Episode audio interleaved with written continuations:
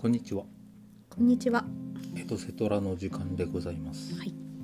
今日のエトセトラはですね、ガジャ君の好きな映画監督をね、皆さんにお伝えする素晴らしいコーナーでございますね。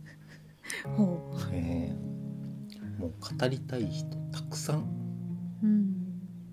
語りたい人たくさんいるんだけどあんまりまとめて語ったら僕の隣の人が、と多いんじゃないとかいろいろねダメ出し入るん。であの今日はねまず一人、うん、うまくいけばこれからもどんどんどんどん、うん、紹介していきたいなとは思ってるんですけどまあ僕の大好きな映画監督さんをね紹介していこうと思ってます。いいですか？はい。大丈夫ですか？まあ記念すべき1人目ね誰を紹介するかというと、まあ、海外のね監督さんであのクリストファー・ノーランさんです。うん。拍手。はい。で多分え誰それって思う人多いと思うんですが、えーこのノーラン監督ですね。あの、まあ、最近で言えばそのこの前「テネット」というあのあえ、そうだっけ？そうだよ時間に関わるうん。映画を作った方でしてはい。まああのちょっとえね、あれノーランか。あれクリストファー・ノーランさんです、うん。え、じゃあすごいメジャーじゃん。いやーでもどうなんだべねその映画好きな人にはさあのメジャーだと思うけどうん。あんまり映画見なくてねなんか映画見に行くぐらいなさ映画見てる人だったら別に監督の名前なんて覚えてないと思うんだよね作品の名前覚えててもさうん。うん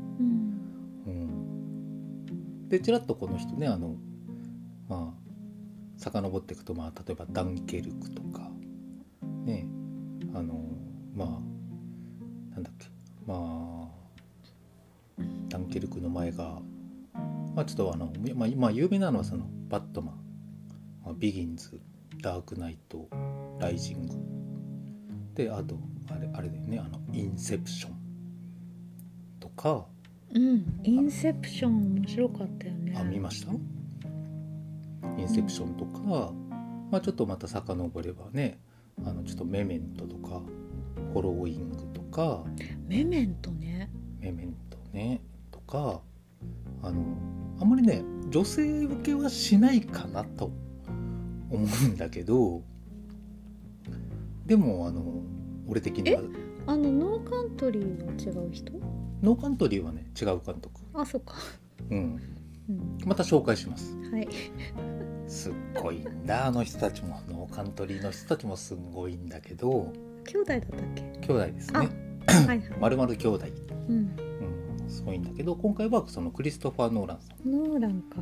はい。ねうん。まああきちゃん今ちょっとあインターステラーようん。宇宙のね話なんですけどね。うん。SF ものなんですけど、うん。インターステラーとかね作ってる。うん。監督さん。まあ多分今聞いた中であきちゃんも何本かは多分見たことあると思はい。うありますよね。はい。ちなみに好きか嫌いかで言えばあきちゃんのノーランさん。えー、あの映画。インセプション。うん。面白かったな。うんうん、まあメメントはね、うん相当昔に見てると思うんだよね。まあ初期だからね、うん。ノーランのでも。学生だった気がするんだけど、うん、うん、違う？まあでもそれくらいじゃない？うん、10年以上前最低でも、うん、うん。もっと前だね。うん。まあ好きか嫌いかって言われたら好きですね。おう。うん。なんか衝撃を与えてくれる監督さんまあそうだね。うん。いろんな衝撃いろんな衝撃を。こう世の中に放っているうん。人だよね。ねうん、えでこれだからまず彼の特徴としてさ、ん。一つはね分かりづらいっていうのがあると思うの。うん、あの一回見ただけこれね昔からメメントの頃からもそのメメントの一つ前のフォローイングって言ったかな？の頃もそうだけどうん一回見ただけであれこれ何？みたいな。うん。結局この話ってどういう話？うん。みたいなあの感覚に陥る人が多いと思うんだけどうん。でもあの落ち着いてもう一回見たり話とか聞いたりするとそのシーン一つ一つにさちゃんと意味があってうん。でそれがちゃんとつながってるんだよねこの一つ。そういう意味の作り込みさっていうのがねまずできる人。であのあとはその回を重ねるごとに衝撃って言ったけどさこのね映像表現のね衝撃度合いがどんどん上がっていくんですよねノーランさん。うん。こんな見せ方ができるんだみたいな。あのいや本当に映画を分かってるっていうかね。うん。あの大スクリーンでやっぱりそういう斬新な映像表現をうん。どんどん挑戦していってどんどん俺は成功してると思ってるんだけどどんどん成功させてる監督さん。うん。うん、いやだからまああのノーランをあの進める時のポイントを挙げてくださいと言われたら多分3つ。1つは脚本だね。シナリオ。シナリオの作り込み方で次は映像。うん。で最後はヒューマンです彼は。人間ドラマがねお見事だね。うん。うん。そのシナリオの緻密さに負けないぐらいその人の人間描写の説得力っていうのがね持たせられるのこの人。でもね映像もね映像だけでも楽しめる。アクションシーンとかでも楽しめるしでもあのそのヒューマンドラマとしても面白いしそれでも設定とかねあの伏線とかさそういう謎解き要素を楽しみたい人にはなおおすすめ。うんと思うんだけどさ。まあ見てみた。あきちゃん今の感想をどう思う？ノーラン見て。私さ全部を見てないからね、そのうん。何本か見た中での印象なんだけど、うん。あの監督さんのさこうテーマがさ、うんうん。時間とか、はいはいはいはいはい。その人間が認識する時空間っていうのかな、うん。とかその認識の仕方うんうんうん自体ね認識自体のこととかが普遍的なテーマなのかなって感じていた部分があるんだけど、うん大賛成ですね。うん、あれメメントって記憶の話だったっけ？10分間しか記憶の続かない男の話。そうだよね。うん。うん。だからそのなんかうん本当その今言ったようなことがその描きたいテーマとしてあるのかなっていう感じで思っててすごいまあすごい監督さんだなって、うん、思ってるかな。いやあのね大賛成でやっぱりねなんかねなんかリアリティっていうのはこの監督の一つのテーマなんじゃないかなって思ってるんだ俺も。現実ってなんだっていう。うん。うん。でメメント見た時はそれほどなんかあのいや話が面白いくらいにしか、この設定面白いなくらいにしか俺は思ってなかったんだけど。うん、私も見た当時はね、うん。そそういう解釈でしかなかったね。ねうん、やでもいやうまい設定でああ面白いなっていう感じだったけどさ回重ねるごとに見てってさでやっぱねインセプションあたりであのあれねその人の心にどんどん入り込むサイコダイバーみたいな人が主人公デカプリオでさどんどんで人の深層心理にねあのある種の考え方を植え付けるっていうさ、でその人の考え方価値観を変えるのを仕事にしてる。ね。話でさ。うん、まあノーランならではのじゃあその心精神の世界の大難層大難層に入る時のまた映像が違って世界が変わってってやっていくのも面白いんだけど。でもだからそのじゃあ主人公のねデカプリオが今どこの精神世界のどこにいるのかとか。うん。これが帰ってきたのが本当に現実と言われる世界なのかみたいなさ。そう そこが物議を醸したラストシーンですよね。いや俺いやあれはね見事なラストシーンだと思う。どう解釈するかっていうさ、うん。あのね見た人に委ねられているよねある意味。委ねられてるよね。うん。あれはね答えを出さないあのラストのうんいい終わらせ方だと俺は思うんだけど、うん。まあね映画見てない人のためにネタバレじゃないけど一応その主人公がコマを回して今これがね現実世界にいるのかいないのかって。うん。目の前に起こってることは本当の出来事かってね判断することがあるんだけどさね。それを最後にまた持ってくるんだよね。うんで今まで彼はその仕事上別な人の精神世界にどんどんどんどん入り込んでいくんだけどさ、ううん。ん、でもだからねあのもうそれそれみやっぱインセプション見てその多分なんか現実とかリアルをどう捉えるのかって本物と嘘ってなんだみたいなさ。だからやっぱ人のなんかそういう認知認知というか認識というかあのなんかそういうことにすごく興味があるんだろうなってあの思ってる俺も。うん。いや本当あれを見てさ改めて考えたのがあの一人一人にとってさ違う現実があるっていう、うん。リアルが一人一人に一つのリアルがあるっていうね、はいはい。はいだから私のリアル現実とうん。ガジャの現実は違うし、この同じさ時空間を共有していてもやっぱりそれぞれなんだよね現実って。うん。その作り出している現実とも言えるしまあ認識できる現実とも言えるけどなんかそのことを改めて感じさせられたよね。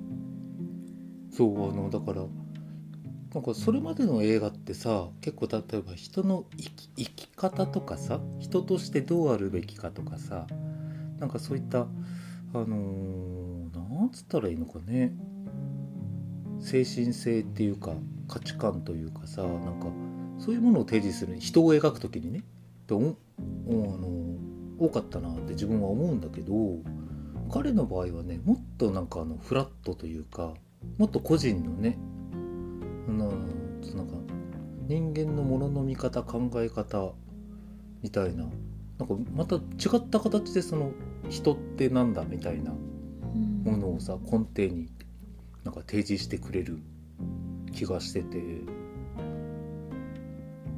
しかもそれをねあのシナリオと映像で見せてくれるからこうんの人すごいなと思って。うん。まあ本当にその映像を見てるだけでさやっぱり映画として面白いからね。ねうん。えやっぱその大スクリーンのほらインセプションとかでも例えばね建物がグワーって上がってきたりとかさね合わせ鏡なものがあってみたりとかさなんかそういう映像の面白さっていうかね。うん。あのしかもちょっとハイセンスなさねうん。えこれどうやって作ったんだろうとかどうやって撮ったんだろうって思いながらさ。でも映像だけでも楽しめる部分もあるし。でもおっかないことに多分全て意味を持たせてると思うこの監督。うん。そのシーンごとの。どうだすごいだろうじゃなくて。っていうのがねおっかないなーって。もちろん俺は全てを理解はしてないけどさうん。だからもう2度3度どころか4度5度見てやっと理解できるとかうん。つながるっていう、うん、でもつながった時のね爽快感は半端ないと思うんだよね。うん。この人の作品。なるほどっていう。うん。そうだね。まあその本当作品なんか映像としての面白さとストーリーの面白さとでよくよく考えてみるとその人の意識認識の部分がテーマだからさすごいこう深いところに入っていけるっていうかうん。そのね映画見終わった後にこういうことかなとかさ。あ自分ってなんかこんこんな風に認識してるけどとかさ。いろいろこうなんか森に入っていける 感じが感じがあの。いいよね。なんかだから哲学っていうよりも心理学っぽいなんかどちらかといえばなんかよりな感じがするんだよねなんかね。うんであえて言うんだったら心理学っていうよりも物理学とか生理学とかなんかねうん。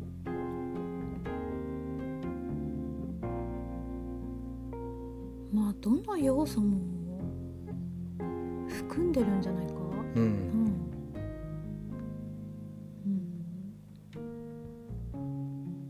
なんか本当に単純感情とかさ思考とかってさ価値観とかっていうなんかそういった曖昧模糊なものによらないうん。みたいなさ、うん。なんかさそうだね。ねえ。うん。だからより、まあ、ある意味リアルであろうとするというかうん。もうちょっと本質的なところを描こうとしてるしてる感じっていう感じががね。うんでもただおっかないのはそういう難しい小難しいことしながらもそういうのがわからない人にとっても映像で楽しめるのよこの人。うん。そうだね。そう。そこがねさすがエンターテインメントのねハリウッドのとこで第一線を張る監督らしくて、うん、違うところではついてこれないけどこっちではついてこれるようにちゃんとしてくれるっていうかさ。うん。うん。何が好きなの？作品は？いやーでもねやっぱねでもノーランで一番感激したのはまず「ダークナイト」バットマンの「ダークナイトで」うん。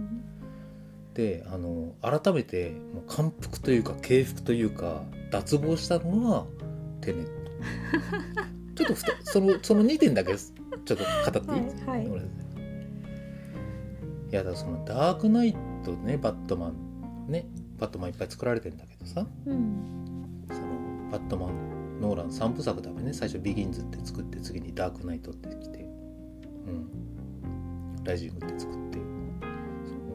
でジョーカーってね有名な悪党が出てくる回なんだけどさ。いやあれはねもう特にね人間描写がお見事というかあれ多分いろいろねあの評価分かれると思うんだけどさ評価というか感想が分かれると思うんだけど俺ねあれね価値観の話だと思ってるのダークナイトって。うん。古い価値観と新しい価値観の対立の話だと思ってるんだ。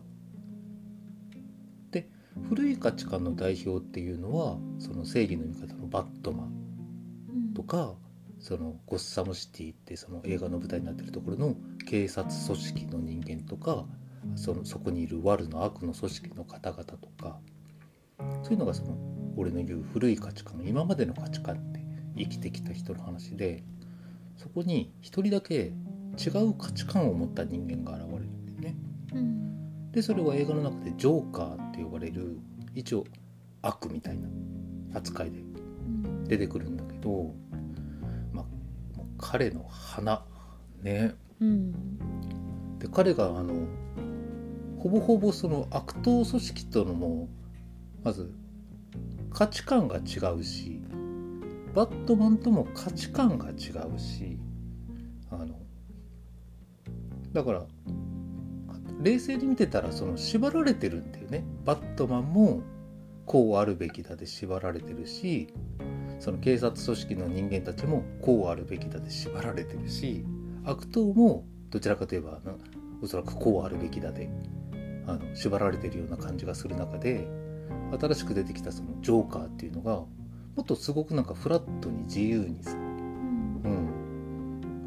うん、あのみんなに接していって、まあ、みんなの心を惑わせてね俺は何もしてない肩を押すだけだみたいな感じでちょっと一言なんかねあの背中を押してやってみんながあのちょっとね道を踏み外してくっていう感じなことを見せてくんだけどさあの描写がね見事。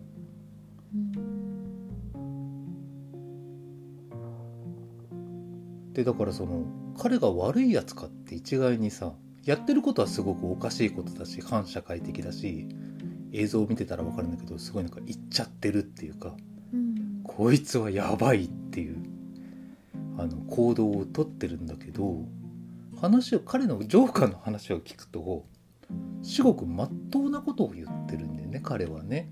うん。うん、でまあジョーカーはね結構そのバットマンとかにもね「俺とお前は、うん、一緒だよ」とか「仲間だよ」とか「今夜お前もルールを破れ」とか、うん、いろいろねあの好き勝手言うんだけどでババットマンは「そんなわけにはいかないだろう」みたいな感じであのやるんだけどさ。でもね彼の価値観ってやっぱジョーカーのね価値観ってさあのなんかすごくまっとうな価値観。うん。だからそういうなんか新しい価値観との古い価値観との対立での話なんだろうなーってまずね。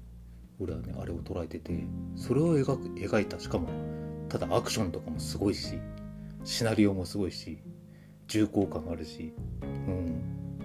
そんな人間ドラマのところを見なくても楽しめる娯楽作品になってるんだけどさうんでもねあここういった形で描くかっていうのに痛く感服してるんだけどさ。まああきちゃんもちょっと見たことあるでしょ？ダークナイトある？あるでしょ？見たことはあるよ。見たことはあって、うん。ただそのさ印象に残ってんのがさジョーカーのうん。存在感とうん。孤独感、ジョーカーの？そう、うん。ジョーカーの孤独感うんだけで、まあ私もさ見ててさジョーカーが悪だなっていうふうには思わなかったんだよね、うん。なんか善悪で見なかったっていうか、うん。うん、なんか悪者って感じが特にしなくてなんかその存在感と孤独感がすごく残ってる印象に。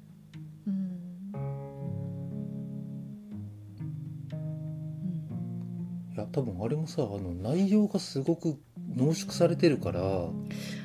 あれさ、うん。ジョーカーがさジョーカーになってしまった背景とかって描かれてたっけ？ちょっと。うんとダークナイトの中ではえ？描かれてない。なんかそれっぽいことをちょっと彼は言ってるけどあそうだったっけ？ちらっとね。ううん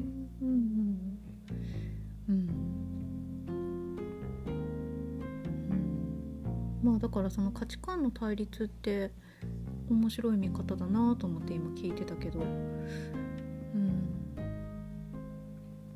なんかだから多分ジョーカー以外のおそらく普通の人たちはがね縛られてるのよ。いろんなものに。うん。ですごく生きづらいの。生きてく生きづらさをねあのうん。持っててでそこにつけ込むんだよねジョーカーは。うん。っていういや俺の見方ね。うん。だもしかしたらだから価値観を変えれば彼にジョーカーに取り込まれることもないのかもしれないって思っちゃうぐらい。あの。だからこう揺さぶる人だよね人を。ねうん。えでその何で揺さぶるかって言ったら、うん、新しい価値観で揺さぶるんだよ多分あの親が子供にさ何か言われてさ「あそんな考え方もあるのか」みたいなさ気づくように今まで気づかなかったことをさジョーカーがポーンって言ってさうんえ？でもそうかもしれないって思わせるようなね?うん。うん。なんかそういうことの象徴として描かれてるのかな？なんか俺は時代の変化の一つの節目ななんだろうなってこれからは違う新しい価値観がどんどん生まれてるっていう。うんことなんじゃないかと思って見てたんだけどさ。うんなるほどね。私はなんかあのマイノリティとしての孤独感っていうところがすごく。あなんかうんっ何てそれそれね。自分と被るってそういうことかい？いやいや。私わかるよみたいなジョーカーみたいないやそうだったのかなうん。なんかそんなようなことを感じたんだわ。うん。ただ本当にあのそういうアクションドラマというかさ事件が起きてそれをどんな展開があって解決してっていうところだけ見てもあの全然面白いっていうかむしろ詰め込みすぎだろうっていうぐらい一つの事件が落ち着いたなと思ったらあそういえばまだこれ終わってなかったって。そうだそうだこれはまだ終わってないんだと思ってそれをままた事件が終わってはあ一息つくかなと思ったらまだあまだ展開そうだ。そうだそういえばあの件がまだ残ってるわみたいな感じで。本当にさこのなんつうのこの緊張と主観を繰り返すようなうん。ダークナイトをねあのそうでしたか。ええ う一回見てみるわ。あでも本当にだからなんだろうな。見応えはやっぱりある。2回3回見た時に冷静になった時にうん。もっと多分なんかそこで言ってるキャラクターたちの言葉とか動きとかっていうのはそこはノーランマジックだと思うんだ。うん。すげえって。まあだからねあのちょっとちょっと一つだけ最後にの言うけどさだからその例えば最後にさ最後の方でさあの船2つ乗ってうん。町から脱出する時にうん。あの一般人の乗ってる船と死刑囚刑務所のうん。囚人の乗ってる船。あった思い出してきた、ねうん。であのねあれなんて俺の中ではす俺も好きなシーンの一つだけどうんうんあれもあれもね善悪の話だっていう人もいるとは思うんだけどうん違うと思う。自分の中の価値基準を試される瞬間だと思うあのシーンって俺は。うん犯罪者だから殺していいっていう価値観とかね。あのそれでいいのかって自分が今まで信じてきてたものってうん。あのそれでいいのかっていうのを自問するシーンだと俺は思ってるんだけどうんうん賛成だね。ねでそう考えるとさあの作品自体がさ一人の人間の心を描き表しているってえいう。もうん。自分の心の中にバットマンもいるし悪役もいるし、うん。ジョーカーもいるしそういったその価値観を選ばなくちゃいけない状況っていうのも生まれてくるしっていうさ。でまた違った価値観に影響っていうかね、うん。刺激を受ける時ってあるし。うん。ですね。っていうさ。だからねあれはねノーランだからああいう単なるアクションさ、ね、クライムアクションじゃなくうん。て、そうだね。あの描けるか。あーその人の描き方ってうんすごい。今までとは違う人の描き方をしてる人だなっていうのでさもうまずあれで衝撃ね、うん。うん、でそれを作り上げるスタッフのハリウッド。これはすごい。うん。とかね。うん。と思ったらつともう一つだけ今の延長で言えばもうテネットなんですわテネット。であの今あきちゃんちらっと言ったけどさ俺ねテネテネットこそあこの自分の内面のことを言ってる人間の内面を表現してる映画だって俺は思っちゃったんだけど。うん。わかる。わ、かる？うん。わかるよ。わかる？まあこれねまずさっき言ったそのストーリーの難解さで言えばまあピカイチだと思う今までのノーラン作品の中でもいやその一回見ただけでその理解できないっていう。うん。え私はそんなことなかったんだけ いやいやいやいやうん。そうそうだね。どとは思うんだ。うん。うん、でまあちょっと簡単にねあのポイント言っちゃえばでもあのなんだろうな、まあ、まずそのただその謎解きとか脚本とかねそういうの好きな人はまずあのぐいぐい引き込まれてもこれってなんだみたいなうん。ねどういう今どこで誰が何をやってるんだってこの言葉の意味やとかって引き込めれると思うしただそのそういうの分かんなくてもその映像でねアクションシーンとかさ展開とかでさ、うん、見れると思うし、うん、でもそれとは別に今度そのねヒューマンドラマっていうかその人そこに関わる人のあの背景とかね関わり方とかうん、そういうのね心の転換期とかも含めて機微というかねあのそういうのもねそれはそれでまたお見事でね、うん。うんまずだからそれぞれがそれぞれに楽しめるっていうあの一応娯楽要素のしかもあのああいう超大作の抑えるところはしっかり抑えて、うん、おそらく配給会社からこういうものを入れてくれとか、うん、いろんな制約もあっただろうけど多分そういうのも多分いろいろ盛り込みつつだけどあのこの後に及んでこびてないっていうところが一つのポイントでこびてないっていうのはあの例えば時代に合った売れるものとか今これが流行りでしょうって。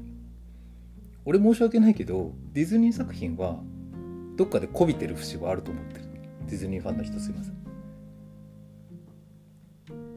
うん。これが流行りとかこれが今の主流みたいなところをきっちり抑えていくみたいなあると思うんだけどまああれは、ね、もうお金かかってるから仕方ないんだけどノーランねこの後に及んでそれをしないって時間をか扱ったテーマでしかも時間を逆行するとか言い出すしさあの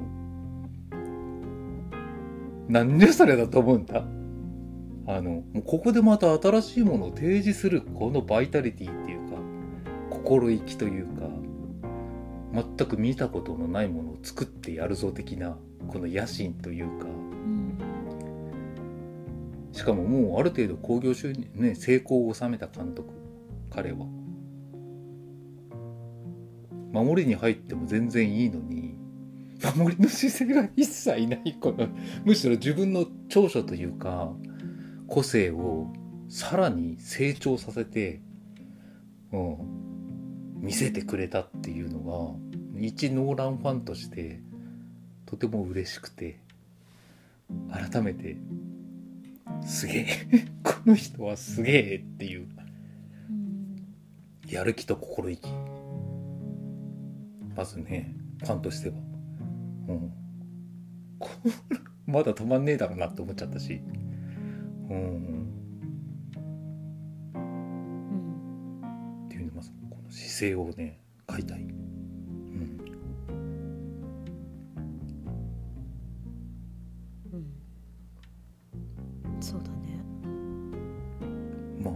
偉そうなこと言えばやばいやっぱトップクリエイター当たると思う。いやいやまだまだこのなんだろう。まだまだ負けねえぞ的ななんかもうケチラスでぐらいな。なんかこのさあの守りに入らないんだこの人っていうのがね嬉しくてなんかね。あのさ時間の逆行とか描きながらもさ登場人物のさ心の葛藤だったりさ、うん。女性のうん。自立うん。支配からの脱却というかさ、自立が本当にこう、まあ、シーンとしては多くはないけど、うん。すごく丁寧に描かれていたりとかさそういうこともすごいなって思うよね。本当ね時間的には短いんだけどさ、その少ない時間に込めるまあ女性で言えばその彼女のまず支配されててうん。私は動けない、そうその,、ねあの。抑圧されている状況があってさでまあ本当に最後の最後にそこから自由になるあの勇気を出してさそこから離れるんだけどなんかそれがすごく印象的にちゃんと描かれていたりとかさうんすごいよね。うまいよね。うまい。で俺これちょっとあのジェンダーを語る人には怒られるかもしれないけどすごい女性的だって思っちゃったのが最後のシーンってうん。あのまあ最後その世界の破滅を救うために主人公のチームはちょっとテロリストのあ拠点に行くし女性の人は女性の人でそのボスをねあの引き止めるためのうん。役割をするんだけどさ、で本来だったら最初の約束はその拠拠点を制圧してからその女性が見てるその男の人を殺すっていううん。もしくは時間を稼ぐっていう話だったんだけど彼女はそんな世界の命運がかかってる時にもうやつのにやけ顔が許せなくて感情的にもう無理って言って 先に殺しちゃうんだよね。うん。映画の中で。うん。まあその虐げられる女じゃないっつってねちょっと言葉忘れたけどさ、ね、復讐にもいるってどういう女性よって言ってさただね。うん。その殺しちゃうんだけど これだからさ多分男はできないと思ったの。うんそれはちょっとその男女じゃないんじゃない？それが人間なんじゃない？でもごめんここだからちょっと怒られるかもしれないけどさ多分あそこでね義務感を優先しそうな気するの男って。でも最初には私は時間を稼ぐ役であのまあそれはもし自分だったらって話でしょ？うん。うん。でもだから理由があのやっぱりねなんかその個人的な理由というかさ今まで虐げられてきてさでまだ私はこの男の手のひらに上に乗ってるそのそんな自分が許せないって。うん。うん。そういう気持ちって別に男女関わらずそうなってしまうこともあるじゃん。おだからここはちょっと思うあの言われるかもしれないけどあのだから女性はそこで自分を優先できるんだと思う。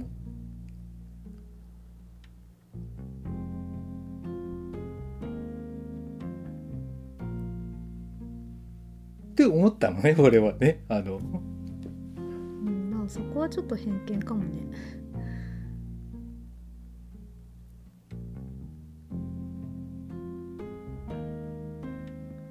たまたまその女性で描かれているけど、まあ、それはガジャのあの偏見を含んだ解釈ね。まあまあまあまあまあとりあえず感想としてね。うん。うん、あだからでもなんかそれがいい悪いじゃないんだけどでもこれができる強さって女性だよなっていうのは思ったけど、うん。あの世界の命運かかってる時に男は義務を優先しちゃうと思うよ自分を殺してね本当はこいつは憎いけどっていうことやっちゃいそうだけどうんでもやっぱその個人を優先してあのうん行動に出れるっていうところはこれは女性の強さだよなっって思って俺は見てたんだけどさうんでその後のボードの電話で「うまくいったんでしょ?」みたいなことを言われても主人公のチームにね「いや段取りはあの君はね俺たちのことが終わってから動き出す段取りじゃなかったのか?」っていうなんかさある意味そこは俺はあのなんだろうある種ちょっとわ笑えるシーンではあるとは思うんだけどあそこって、うん、あれ話と違うのにやっちゃったみたいな。うんうん。うんうんとこだとは思うんだけどさ。うん。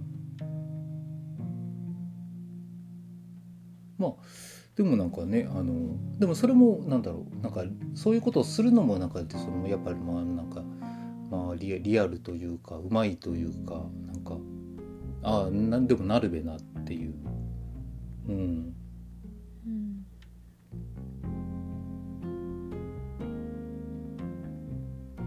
まあ本当に一人のさ人間のその意識を描いてるとも言える作品でさ時間がその逆逆行するっていうことってさすごく日常で起きてることでって私は思ったんだうよね、ん。見た後に。でそれって何かっていうと過去のこと思い出したりああの時もっとこうしておけばよかったなとかあの時なんでこんな風にしたのかなとかなったのかなとかさなんかそういうこと思い出すっていうこと自体がまあ、ある意味でその過去に介入していることなのかなって思ったんだよね。うん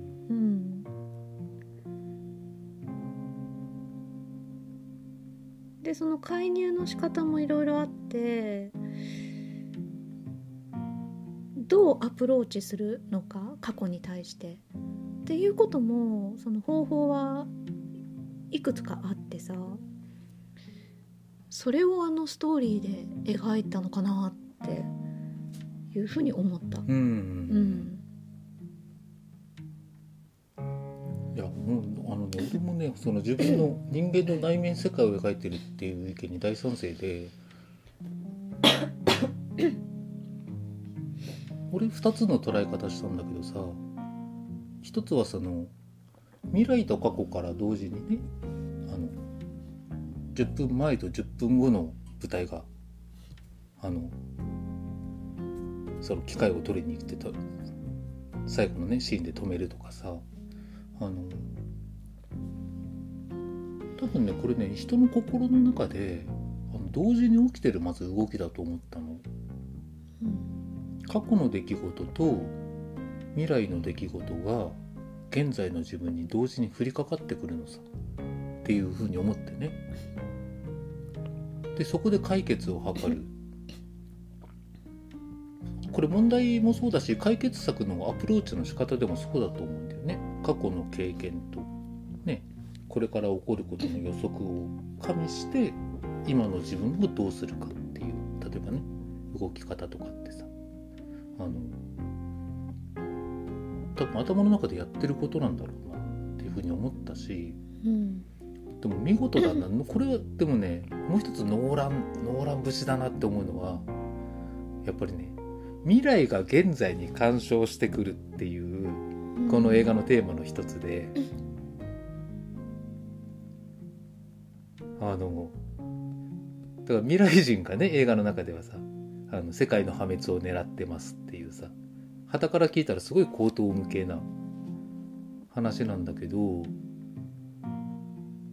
多分ね未来がね今に干渉する自分の頭の中で。であると思う。で多分それって具体例なんだって思ったらさ例えば不安とか恐怖ってね俺確実に未来の出来事だと思ってんだ。うん。こうしたらこうなるんじゃないかってさ。それは言葉変えればさ勝手に作り上げた未来だけど未来の出来事が今の自分の判断をね決めるんだよ。でもそれってやっぱり未来からの干渉なんだと思うんだよねもう一つ面白いのはあれ。現実を時間を巻き戻してさ何度もさ干渉していくってやり直しをしていく作業って。うん。あれもね頭の中でやってんだと思ううん。修正修正修正って。過去の出来事に対してねでおそらくだけど映画の中でもあの違う時間軸の人間たちが2人もしくは3人とか登場するすごくややこしいさあの時とかってあるんだけどさ同じ同一人物なんだけどうん。あれもねあるんだと思う。うん。例えば今の次元に未来の自分と過去の自分とっていうのが同時に存在してる状態？あるだろうね。多分ね。でお互いそれであのせめぎ合うっていうか。うん。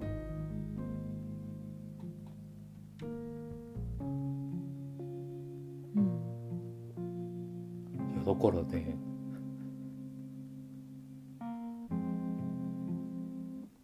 なんかすなんか人間のやっぱ精神理解というかなんかいやもうそれが元になってんじゃないかとしかには俺には思えてないんだけどさ。でもそれを湧いたアクション映画の世界でさあの見せられるっていう。うん。まあ前提もしかしたら違うかもしれないけど。もう一つさうん。私がすごい面白いなって感じたところが、あのストーリーってさよくよく考えてみると一番最後のさそのまあラストね、うん。ラストシーンが始まりでもあるっていううんことだと思うんだようん。ね。でそう考えるとどこが本当の起点なのかわからないっていう。そうだね。でそれってさ人間の意識と全く一緒で、うん。あの私のさ意識ってじゃあ私が生まれた時に始まっているのかって、うんうん私はハテナがつくんだよね、うん。そこに。この今私が持っている意識の本当の始まりはどこなのかって考えたらその肉体まあ細胞分裂して、うん。この体が出来上がってきた時がその意識の起点なのかそれとももうちょっと脳が発達して何歳かであの記憶がきちんと自分の中に定着していくっていう状態になった時が起点なのかそれとももっと遡るのかうん。が分かんない。私はね。う。んであの映画もそうで本当の起点が分かんないどこから始まったのかがあの分からなくて分かることはただ時間とその生命がループしてるっていうことだけなんだよね、うん。それすごいなと思った。うん。あなんかこれってその生命体の本質だなっていうかうんなんかまあ人間はさすごくその意識がはっきりしててあと今その動植物とかはさ、うん。どのぐらいの意識がまあ意識あると思うけどどの程度かっていうのは私は分かんないけどでもとにかく全てのその生命体のさ意識の起点っていうものが分からなくてでも命はループしているっうん。ていう、なんかすごい壮大だなって思った。いや本当にさ思うのはだからさ口頭無形ではないと思うんだよね。あれをやってることってさ。ね映像的になんか逆回しみたいなさあれは映画映画上ね物理空間の中で見せてるシーンであるから仕方がないんだけどうん。うん。いやあれさ映画「テネット」見終わった後にさ、うん普通にこう歩いててさカラスがさ、うん。あの前方向にさ、うん。飛んでいくそのねうん。リアルな風景にさうん。違和感を覚えたよね。そうそうだろ。あれ？って。前でいいんだっけカラスって。って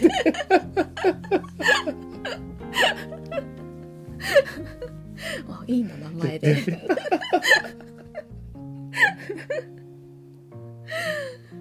っていうこうそれぐらい感覚がこうおかしくなってるっていうか、ううんん。逆光に慣れちゃって、うん。逆にね、はいはいはい、うん、面白かった。あなんかカラスも車もみんな前前に向かって進んでるって 何この世界。って、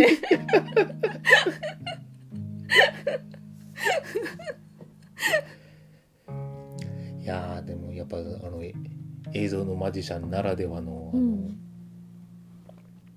ねえ。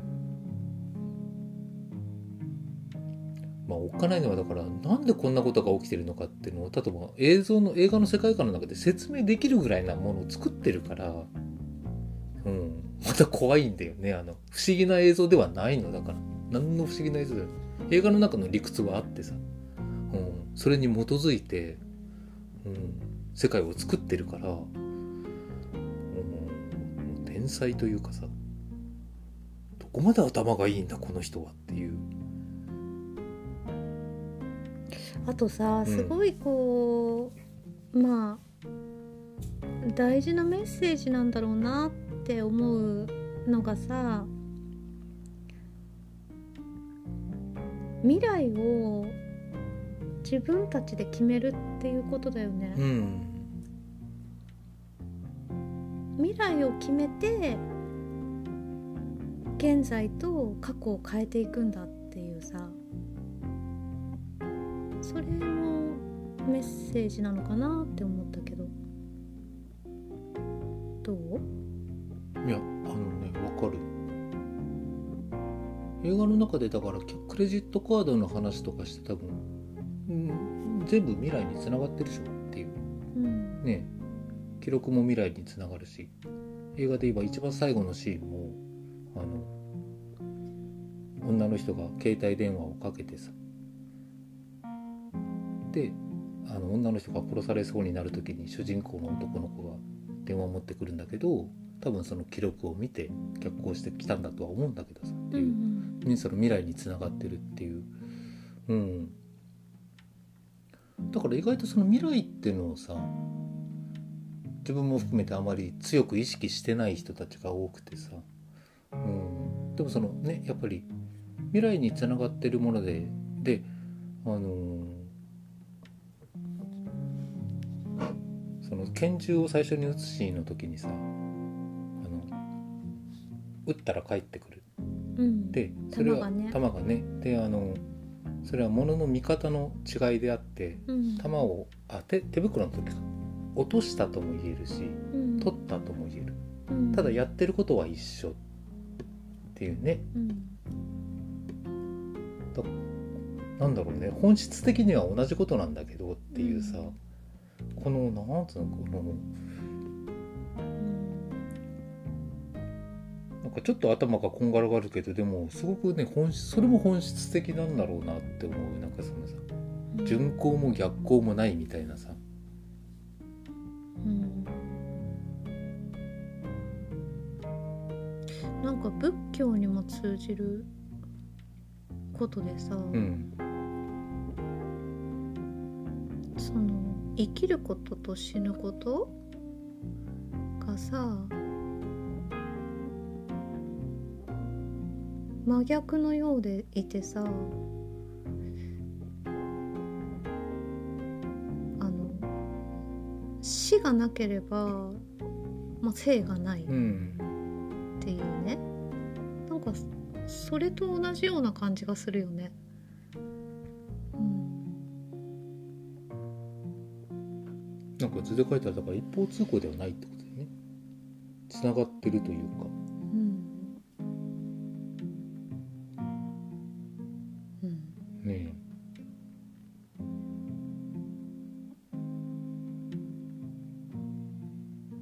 そのだから未来に死がなければ性がないっていう今のさうん。自分たちの性がない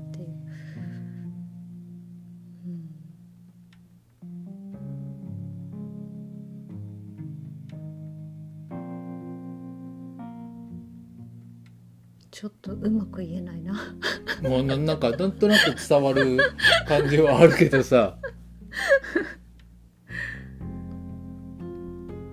でもだから一つはやっぱりその未来っていうものをすごくあの意識させられるよねと思うよね。やっぱそのこれは大好きなんだよね。やっぱ映画のこの未来からの鑑賞うん。で現在を変わってい変えていくっていう。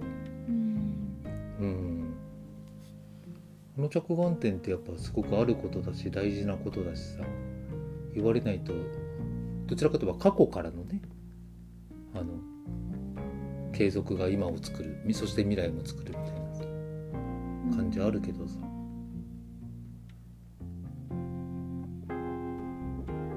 復讐劇なんて最たるもんだからさ。過去にやられたからね仕返しするみたいな。まあちょっと今例が良くなかったかもしれないけど。もさなんか難しく考えなくてもさみんなずっとそうやって未来を描いてきたからさ今の社会がうん。あるっていうか形作られているわけじゃない？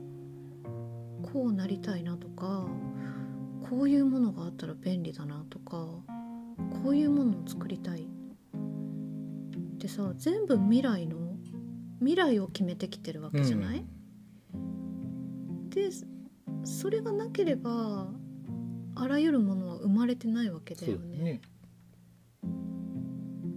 あんなこといいなできたらいいなだよね。そうそうそう。うん。だから普通じゃない？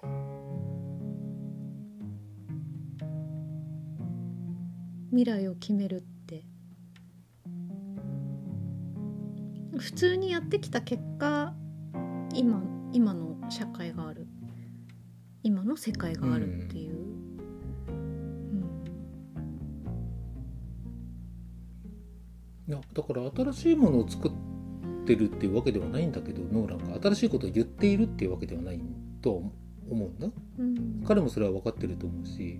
でもその今までねあの意識しできなかった部分とか、うんね、言葉に映像にできなかったものをっていうさ、うん。うん、それをやっぱりその体現してみせるっていううん。表現するっていうう、ん。メッセージに込められるっていうさ。そこがすごいよね。ねえ。でそれはやっぱまず彼が見えてないといけないよね。うん。なんかさその考えてみれば普通のことなんだけど、うん。ああいう作品で見せられて初めてさそこに気づくっていう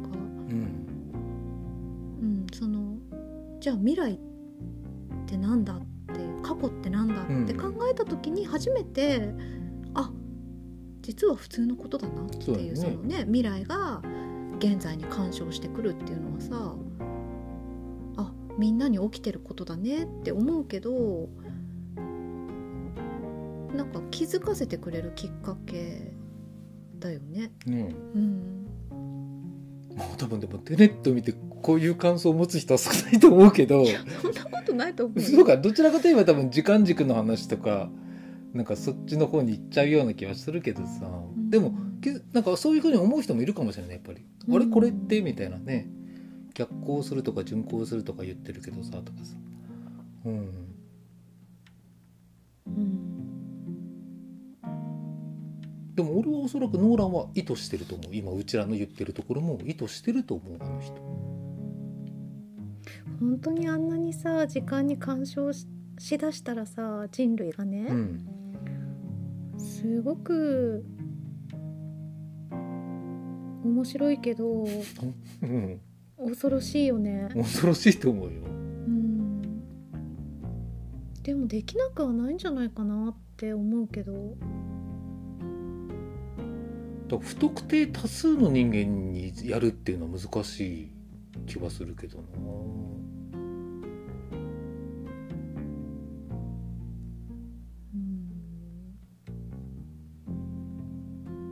まあもしかしたらさその地球上の人類はさそこまでできないかもしれないけど、うん。全然別の時空間にさ存在している知的生命体がさ、うん。それはできて当然だよって。えそっちまだできてないの？って。なんかありえると思わない、まあなんかねあのあ地球まだ？み地たいな。球まだみたいな。でも我々とは違うものが発達してる可能性って大だ大だからね。うん、逆に向こうが尊敬する力もあるかもしれない地球人。うん。地球人そんなことできるのすげえねみたいなさ、うん。うん、あまだ肉体持ってんだみたいな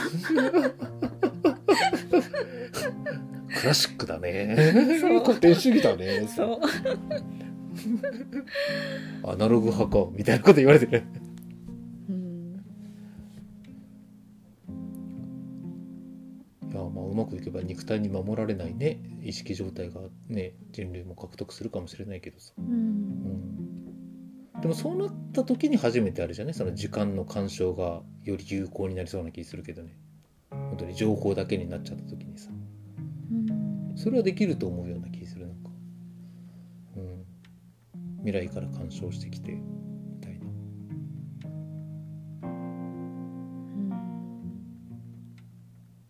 まあだからその時間ってさ タイムラインって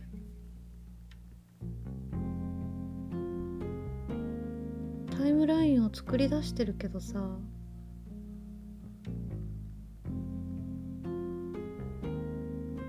あるのかないのかっていうことも思うよね。その、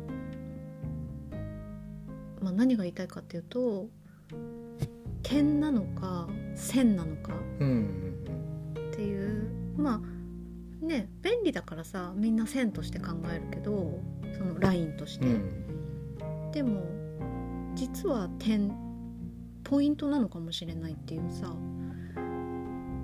こともよく私は思うしね、うん。うん、なんか結局今にしか存在できないから自分が。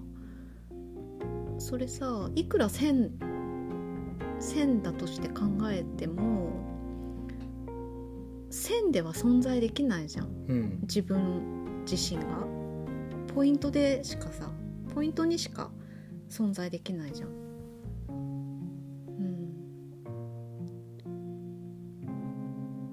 多分これもね生命の不思議なんだと思う。本当に。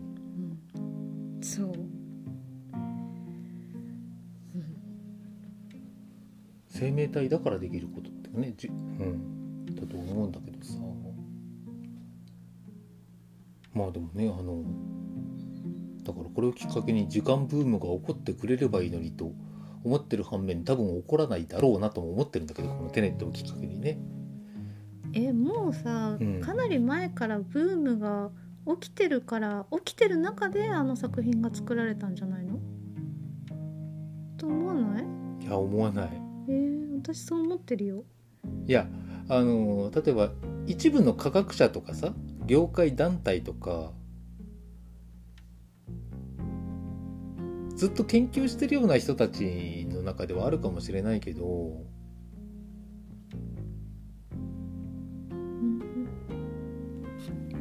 時間をああいう使い方はしないと思う。もしブームに時間っていうものがブームになってたとしてもああいう切り口では持ってこないと思う。なあって気がするよな。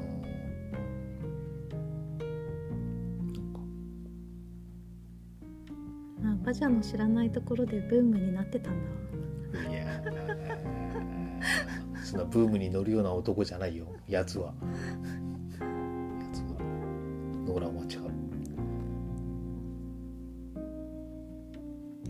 なことないと思う。そうか。まあでもだからねあのクリストファー・ノーランさんやっぱりそのうんやっぱねまず人の内面世界をね人っていうものを、あうん、今までとは違った形でずっと見せてくれる、うん、人。そしてそれをあの娯楽映像とうん。ヒューマンドラマで楽しませてくれるっていうね、まあとにかく面白いからね見てて。いやだからでも多分難しいと思うからあの情報量多いからノーランの映画って。うん。ちょっと考えなきゃいけないもんあれ。理解しようと思ったらね。だからききつい人はきついだろうなとは俺は思ってる。ノーランの映画ってね。でも頭を映画で頭使いたいっていうんだったらあのおすすめする監督の一人だよねあじゃあこれ見て理解しろ理解に努めてくださいっていう、うん、っていうぐらい理解したら面白いしさ、うん。うん、まあ監督が意図してることがね理解できてるのかどうかは分かんないけど、うん。まあ自分なりの解釈とか、うん。あなんかこんなことを表してるのかなとかうん考えることが好きな人には面白いよね。ね。うん、その意味とかメッセージとかね。あとね、うん。うんまあ、自由でいいと思うんだけどその何を受け取るかうんっていうのはね、うん。なんか本当にゆ安っぽいサスペンスであるようなね。単なる辻褄合わせの監督じゃないですから辻褄があったらす今度はそこに意味と意味が出てくるからこの人。うん。まあなんまあ何層も。そうだね。見れば見るほど面白くなっていくしね。ねうん。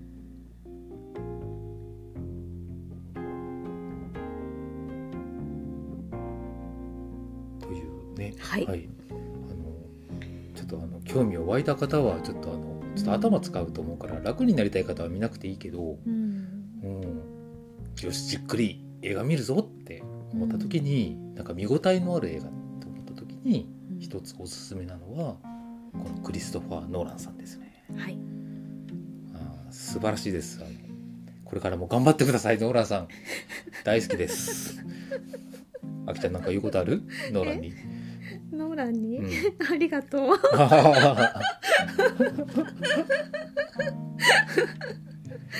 うん、あのなんだろう。うん。ありがとうだね。じゃあ終わります。終わりますありがとうございますバイバーイバイバイ。